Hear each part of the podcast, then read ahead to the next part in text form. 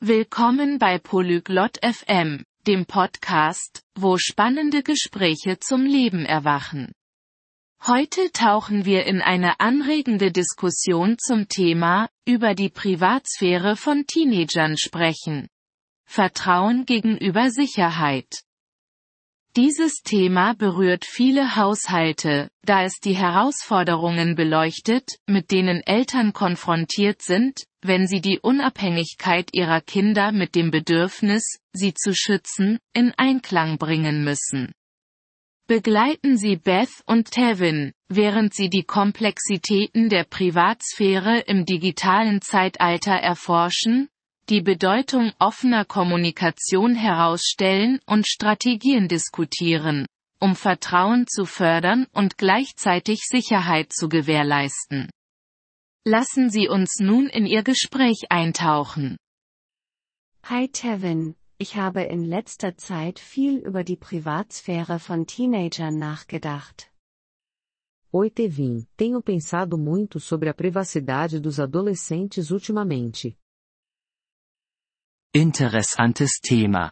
Beth, worüber denkst du genau nach? Tema interessante, Beth. Sobre o que especificamente você está refletindo?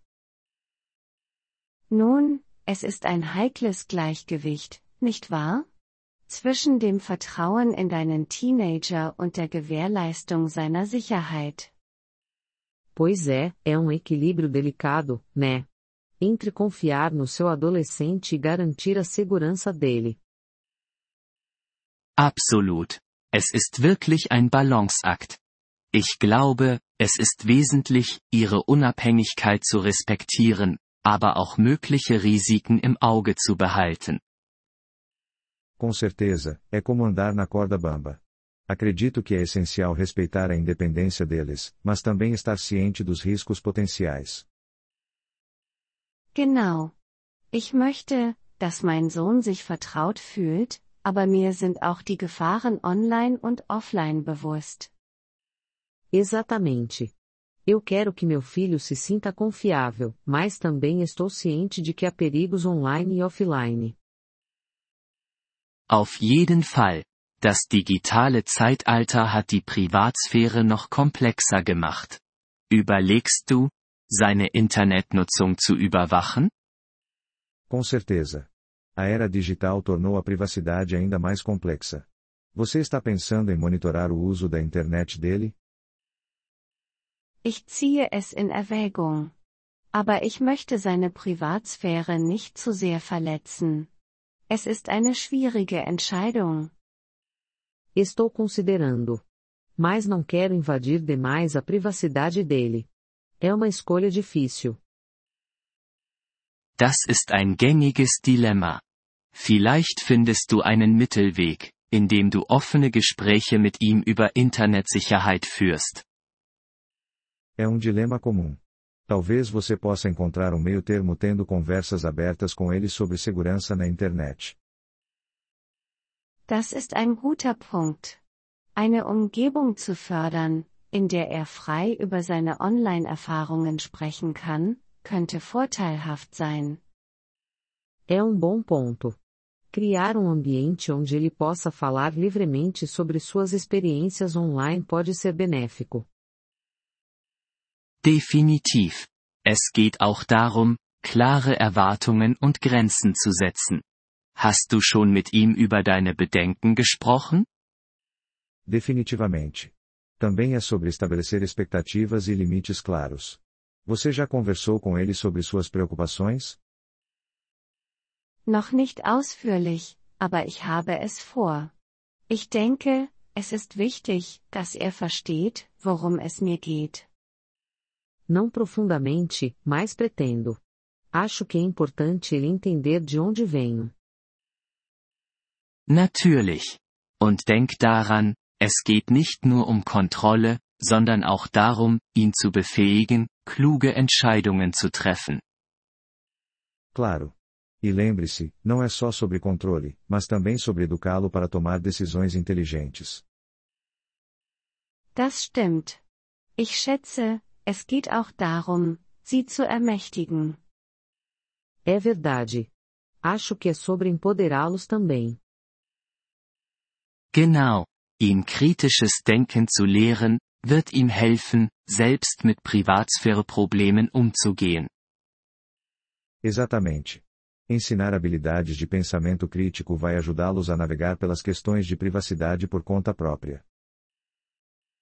Musstest du dich schon mit deiner Tochter damit auseinandersetzen? Você já teve que lidar com isso com sua filha? Ja.